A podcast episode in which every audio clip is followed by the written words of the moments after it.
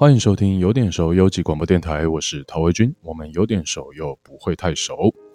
呃，最近因为这个疫情的影响哈，所以电台的游击录音的难度提升了。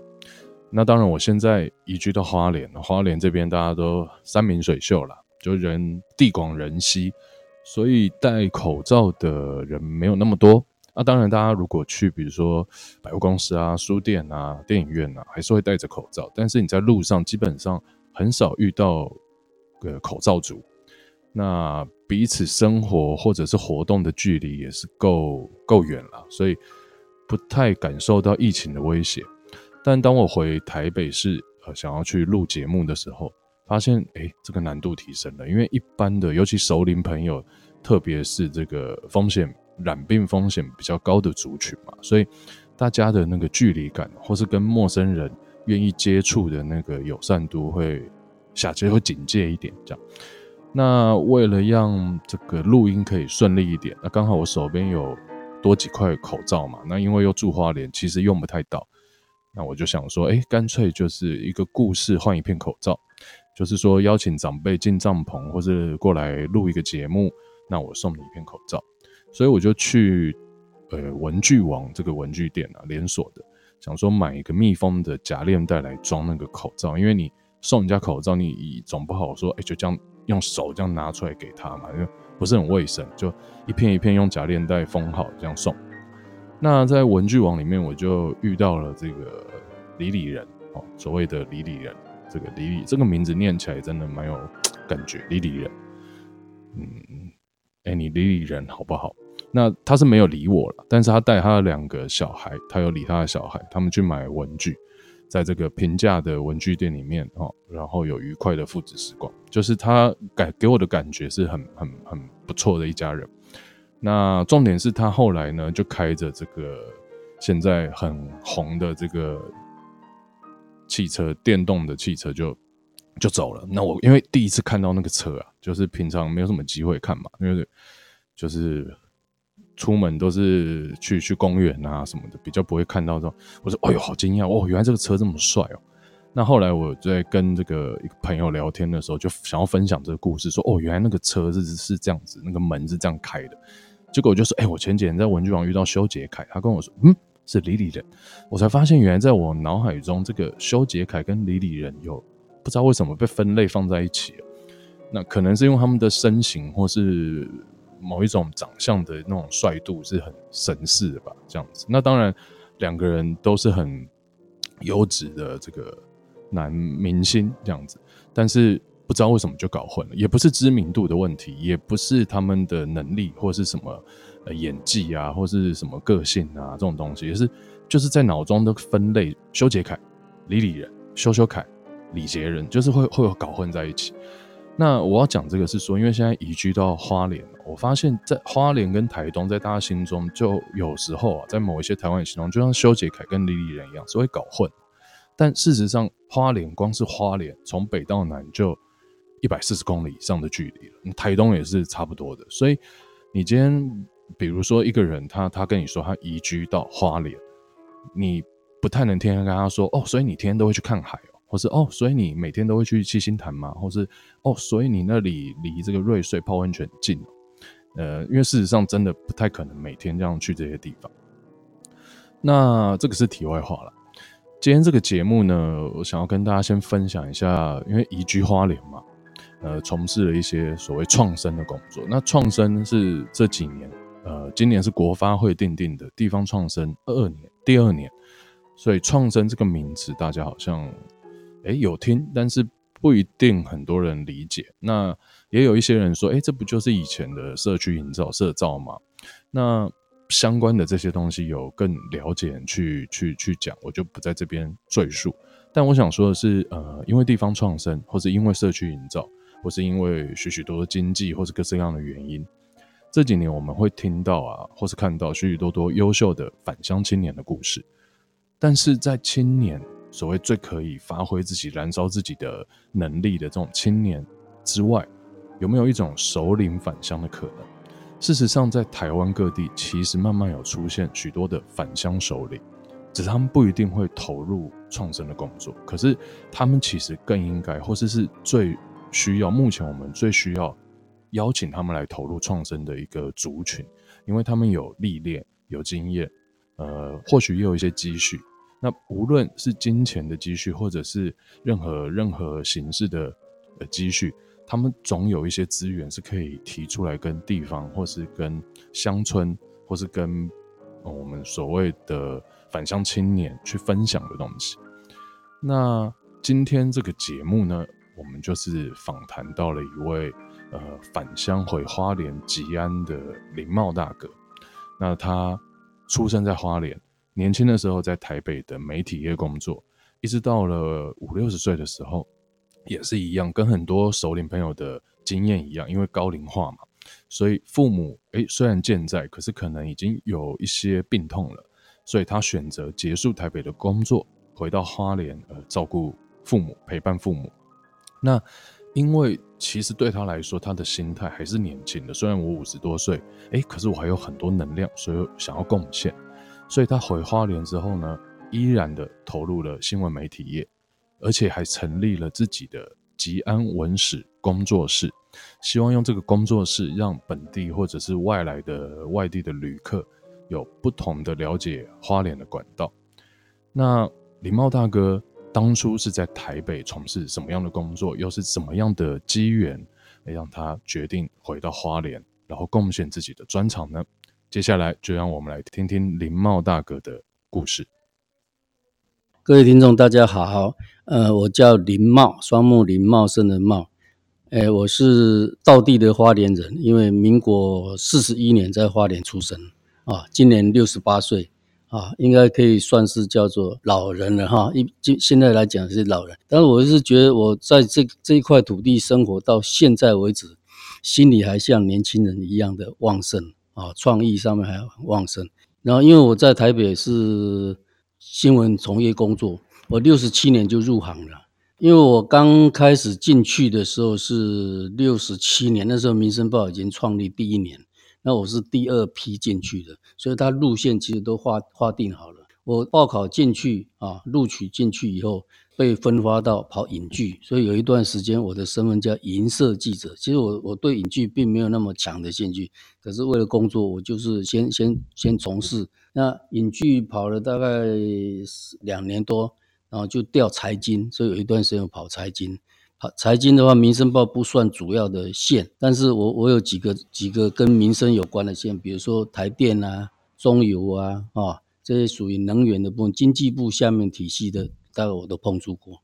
然后后来再被调进去，调到联合报去，是在那个新闻采访中心担任过一段时间。什么叫新闻采访中心？就是说白天记者都像燕子放出去了，鸟放出去了，可是他们有些消息要报回来。那我们要互相联络，彼此联访啊什么的，所以有一段时间我是做这个工作。等于白天的话，那个采访主任身边的助理就对了啊，不但是跟采访的同仁有所联络，甚至还有那个另外一个组叫通讯组，这个通讯组是处理全台湾的新闻，那我要跟他们联络，甚至于就是我们还有一些记者是派在国外，像《世界日报》，他们也有新闻交换，所以我我那时候是在新闻交换中心。后来有转换工作，因为那时候报禁开放，那就有人就找我去挖挖去，叫做大成报。大成报我进去是副总编辑，到后来是调到资料室去，在资料中心当主任。哎，后来又到智利早报、智智利晚报、智利早报也待过，然后最后又到正中书局，正中书局当编辑。到后来就是那个正中书局解散了，啊，我就回花莲。然后回到花莲，我是在更生之后当新闻中心主任，所以媒体我大概一直到现在还没有放，现在还是花莲电子报的记者。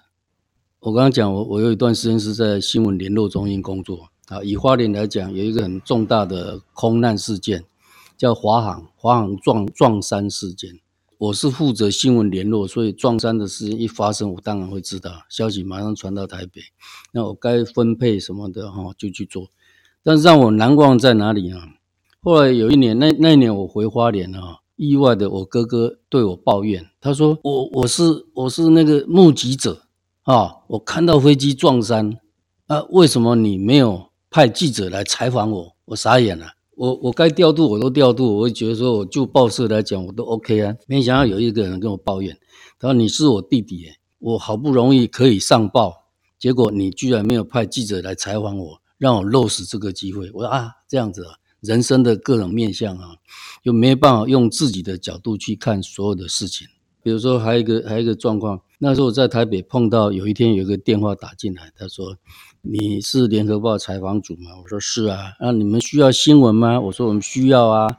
那现在你可以请记者去国父纪念馆啊，光复南路的门口有一个垃圾桶。那我们已经在一个饮料，就是一个保特瓶里面哈，已经注射的毒药下去了哈。那你们要的话就去那边去看啊。这个新闻你们是可以发放的。我就告诉他说，这个新闻我们不要。其实，其实我有点害怕，我没有经过采访主任的同意就说不要，万一真的漏了新闻，我我是要被追究的。但我觉得这个就是当年那个叫什么稻草人、千面人啊，不是稻草人，就是他们会在下那个毒药，比如说今天是一个宝特瓶，一定有任何饮料嘛，然后会打电话给那个公司，说我们现在已经给你下毒了，要勒索了。那我一听就知道这是这是叫做有违道德良心的事情，所以我说。那要不然你把新闻给给我们的对岸，我们的对岸是谁？联合报的对岸当然就是中国时报。果然第二天的报纸摊开来，联合报没有这则，中国时报登的，那时候叫三版头啊，三版头就是社会版的头条。我我心里面觉得很安慰，这个这个对我来讲，我是觉得我守住道德，你不该屈从于这个勒索者的这种这种想法去报道，我们变从犯了。那还有一次有一个另外一个小新闻。有一个小姐打电话进来抱怨，她说：“你们报社写错了，有一个新闻写错。”我说：“哪一则？”她说：“今天的市政版上面写说有一个女生在中心桥上面失足落到淡水河里面去。”她说：“我就是那个女生，然后我是要自杀的，你们给我写成不慎落水。”她下面就说：“你们要为我更正。”我傻眼了，我就说：“那你有为什么有那么强的理由非自杀不可？而且还说我们写错？”他说：“反正你们写错，你就要负责更正。”我说：“好，小姐，听起来你是死意甚坚，对不对？”哈，我说：“我有点同情你。那今天晚上八点钟我会下班，我可以跟你约见面吗？我想要了解你为什么一定想要这样自杀。”他电话马上挂掉了。这个、这个、这个，我算一点小聪明了，帮报社守住这些关卡。这是我在从事新闻工作当中，我觉得不能叫得意，算是安慰了。因为新闻媒体怎么讲也是一个两面的刀啊，你可以做这样，也可以做那样。但是我我我是觉得我在在我从事工作当中，我的确有发挥我应该要有的一个水准呢。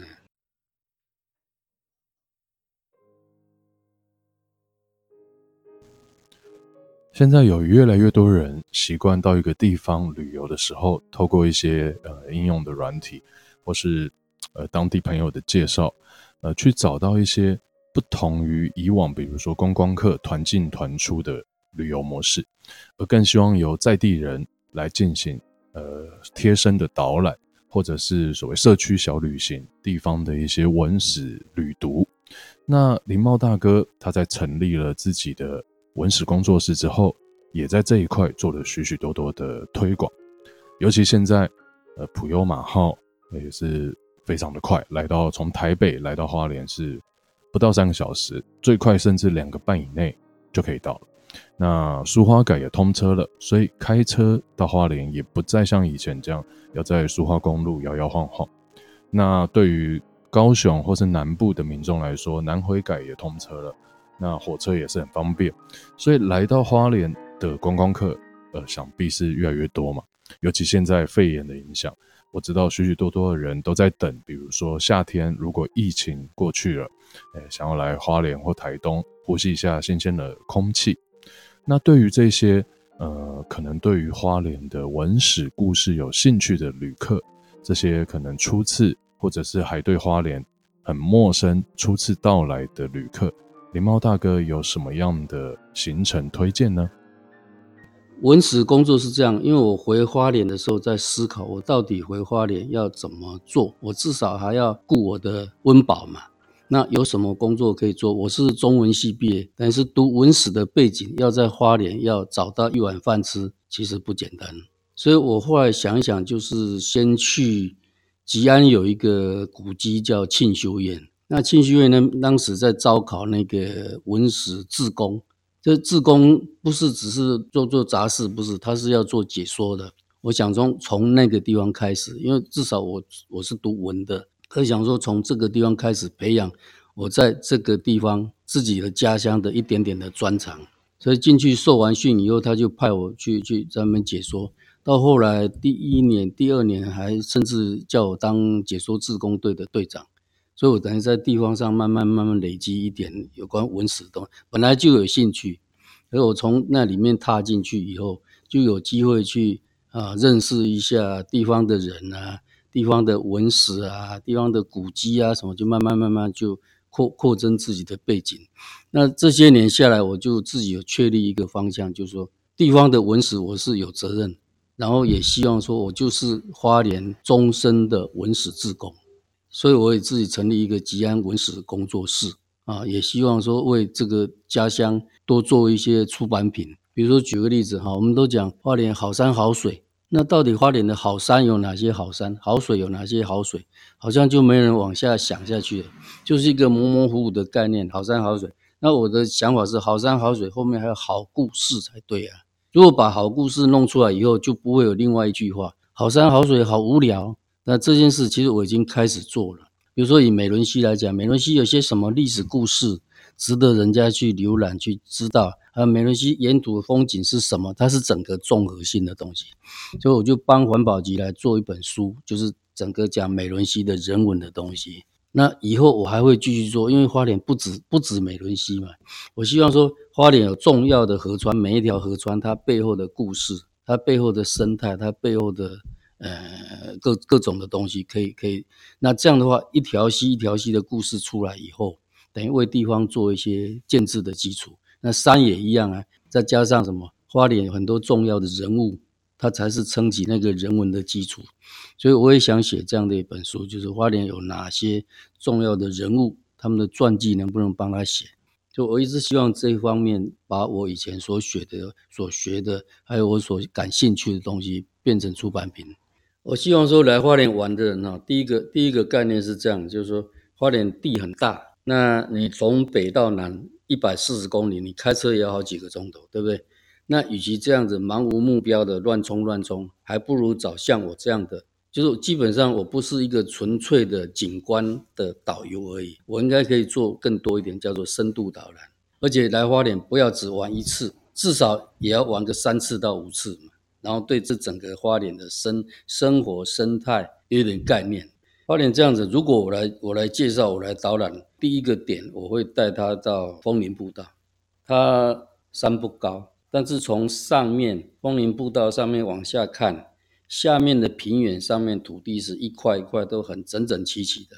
为什么？因为那是移民村的遗址，日日据时代的移民村的遗址。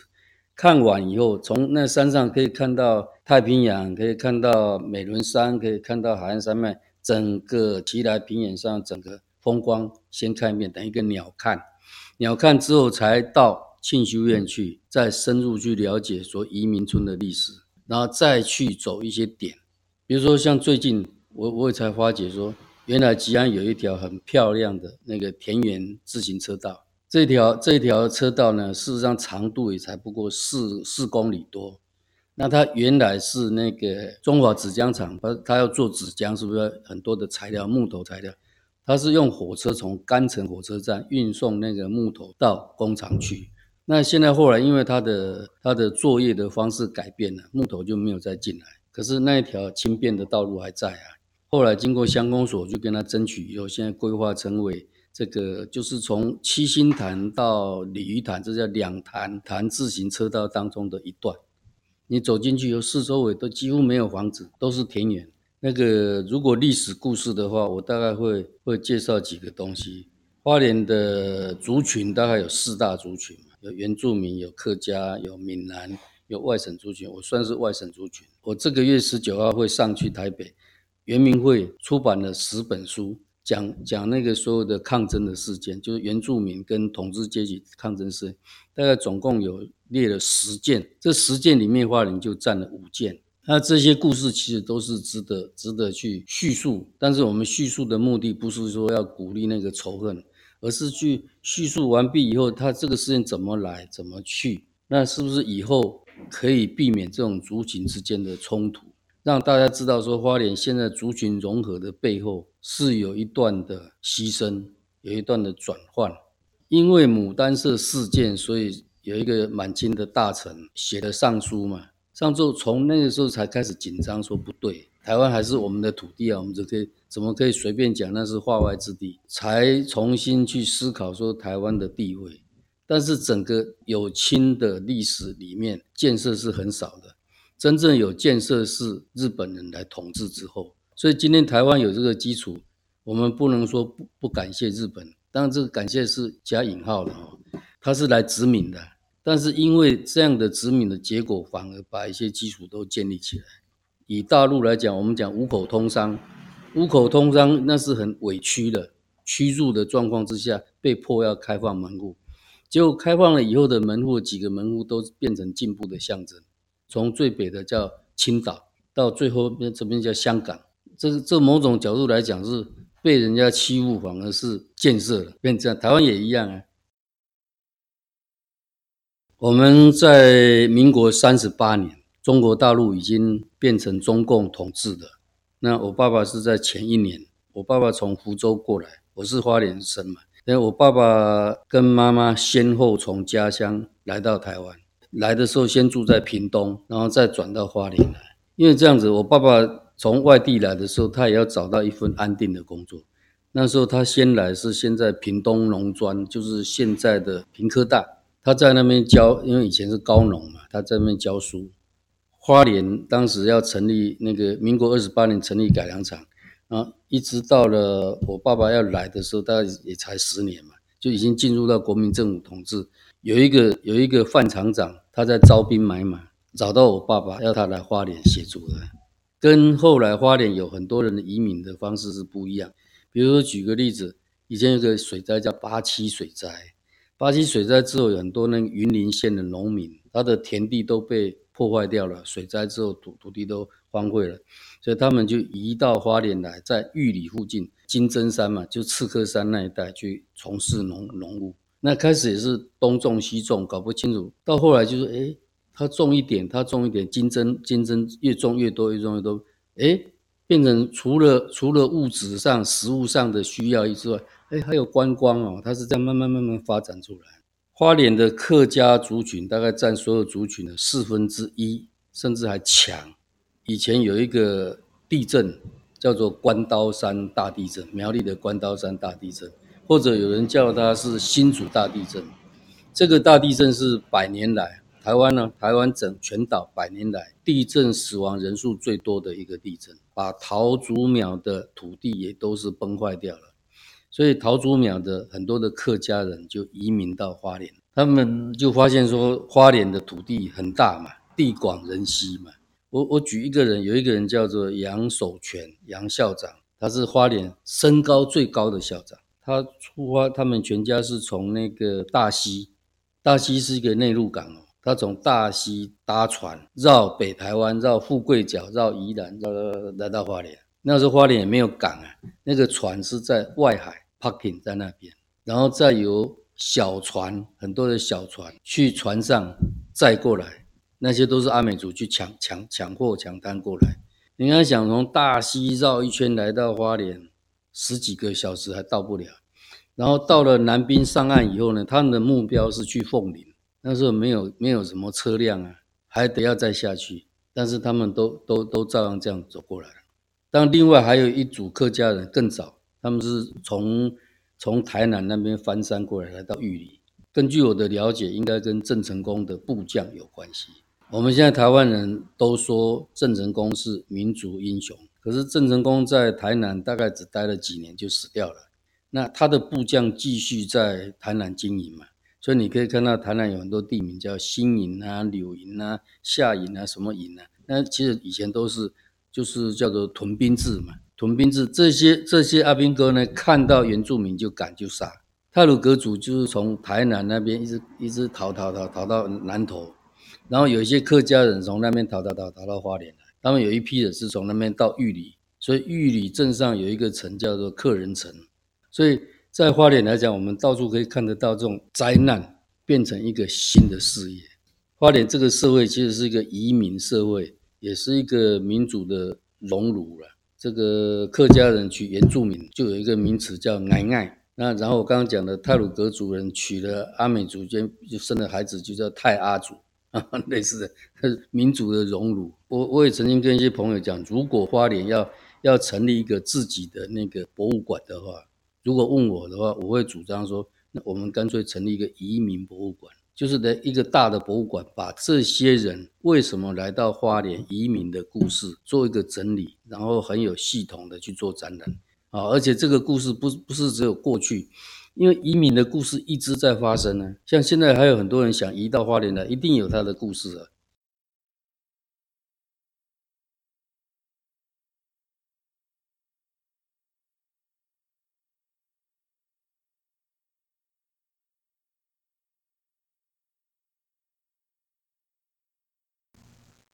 对于未来的人生，林茂大哥有一个比喻，他觉得自己就像一个尚未完全出鞘的宝剑。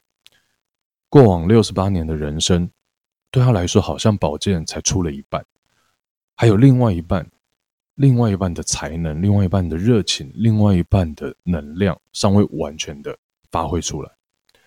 所以，除了文史工作室和他现在正在做的呃各式各样的媒体工作之外，他也成立了花莲地区的乐活促进协会，呃，去提倡用工作坊或是讲座的方式去分享如何让家庭过得幸福，让生活可以更和谐。尤其在花莲或台东许多呃资源较为缺乏的地方，其实有许多呃可能家庭暴力或是隔代教养的问题，政府是没有力气或是没有那么多的资源去帮助的，需要靠民间的力量。去协助林茂大哥，他说自己的父母大概都活到八十左右，所以他认为如果保养得宜，呃，按照遗传，现年六十八岁的他，也许还有至少十年的时间可以好好的发挥自己的才能。狸猫大哥是如何看待未来的人生规划呢？我来到等于是老年以后回到花莲来，那我现在主要做的工作有几样东西哈，一个是我自己有个协会叫做乐活促进会，听起来就是要快乐生活，其实不是，我是希望帮助人家快乐生活，尤其在花莲这块土地，我的协会有七八年了。那其实我们刚开始是关心家暴，但是后来我们发现说，我想去关心家庭暴力的人，但是施暴者永远是。不见得会自自己去悔改啊，或或者原谅，不会。他往往说：“我打人是有道理的，我骂人是有道理的。”后来我发现说，我们当初成立那个协会，想要做家暴这一块工作，我们是自不量力，因为连政府的力量都没有办法处理到这一块。我我记得我们成立那一年是整个台澎金马有十万件的案例，一年下来有十万件的案例，这是黑数了，就还还有一些没有在台面上显现。有一句话讲说，清官难断家务事，清官都难断家务事，那我们成立一个人民团体，就想要去处理这个家暴这一块，显得真的有一点自不量力。后来我们修改了大的方向，说，那我与其事情发生了才来处理，还不如从理念上去呼吁，说男女恋爱成熟组成家庭。那么夫妻该怎么相处？家庭该怎么相处？应该有一些法则，让你快乐，让你幸福。我们宁可去走在叫做预防家庭暴力的这这个区块，不要等到家暴事件发生之后才来处理，才来抹药，才来给他什么的，这都太慢。而且一旦家暴形成以后，就是一个疙瘩，对不对？你今天老公打了老婆以后，会因为你说个道歉、对不起，然后就雨过天晴，不那么容易了。他一定会想说：“你曾经打过我啊？”那相对的，因为家暴不见得都是男生打女生啊，有百分之二十是女生打男生啊。好，男生也一样啊，老婆会会会会对我来个大外哥什么啊？因为有些女生是有有练功夫的，女生会打男生，可能一次来讲话，下一次呢，什么时候还会再发生，变成一个惯性。因为我一直觉得说，第一个要推推展男女之间的正确的认知。这这个才是幸福家庭的基础。第二个，鼓励大家去想，我什么样的时段要过怎么样的生活，幸福是自己找的。我一直觉得自己要找乐子，所以我的协会整个的方向就改变，就是说鼓励每一个人在他自己的时间，用他自己的方法去找到他自己快乐的生活。那因为家庭都正常化，家暴就无从发生。哦，我的想法是这样，这是第一个。第二个，然后我会发觉说，很多时候大家是因为知识贫瘠。或者对这个整个的社会环境的不了解，所以生活上有些偏差，所以我也把我乐乐活促进会另外安了一个重点，就是说我们要变成一个学习的团体。哦，我们常常讲说读书的时候才是学习，离开学校了就不学习了，这是错误的。哦，我想终身学习不是个口号了，所以乐活促进会又扮演一个角色，叫终身学习的这个概念，所以我们也会去跟跟一些单位去申请。啊，办一些讲座啦，啊，让他们去学习了哈。比如说，我曾经几年前办过一个一个一个座谈，就是谈原住民族在几个朝代，比如说满清的时候，在日本，在现在国民政府的时候，有什么抗争的事件啊，类似这种东西，让原住民知道说过去曾经有过这样的事情，那历史不要让它再重新发生。对我自己的人生走到现在来讲，现在其实是我们讲日过午已斜哈。照讲我的未来的人生没有多少年了，但是我总觉得我想做的事情都还没有开始。有一句话说，那个宝剑已经拔出一半来，还没有整个出鞘，所以我还有后半段。别人我不知道，我自己知道，说我还有后半段还没有真正挥洒。那我为我自己设定，就是说。照一般人来讲的话，现在平均年龄应该在男生女生合起来也都有超过八十。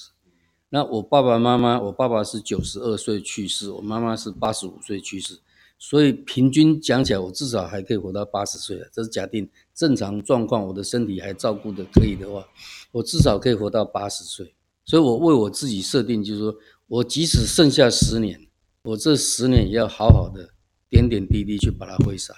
对我自己或者对这个社会、对这个地方才有帮助。没有人写花莲的这些人物小传的话，我来做可以吗？当然可以啊。为花莲的这个，我们刚刚讲银发嘛，银发族，银发族后面的人生，我们也可以来规划。比如说，举个例子，在花莲这个地方，找个地方让老人家不是只是那个那个什么呃福气站啊，不只是这样，老人家能不能有一块乐园？年轻人去上班，把他送到那个乐园。一点点的钱进去，有书可看，有音乐可唱，有舞可跳，有朋友可交，可以吗？现在人口老化那么快，那现在来讲，已经我刚刚讲，像有个很老的社区，都已经超过五分之一的老人。日本的以前的百货公司哈，跟我们现在很像，一楼都是女装，可是日本有些百货公司改了，一楼变成是银发市场，就是老它会变成一种产业的时候。商人闻到了就哎，对啊，比如说手机就卖大字型的老啊，那个那个大大大字的手机啊，跟老人家相关的生活的各种的那个需要品，都在一楼就买得到啊。台湾能不能发展到这样子？当然会。举个例子讲，大概三十年前，日本的养老院他们就已经把他的浴缸啊，我们现在浴缸还在跨过去，他们三十年前就把浴缸往下放啦、啊。如果我刚刚讲一个概念，如果老可以变成一个产业的话，大家都会去想想去做。也就是说，我即使只有十年的寿命，我还是会朝这个方向去看看，对这里的人群有没有什么帮助。不只是历史，不只是文化，还有生活。那做到哪一天，我我是信基督教的，上帝说你可以走了，拍拍屁股就走了。我想这样做，不管是我从事写书，不管我从事演说。不管我去从事公益，我都想做啊。就刚刚讲就，我好像一把宝剑拔到一半了，后面还没做。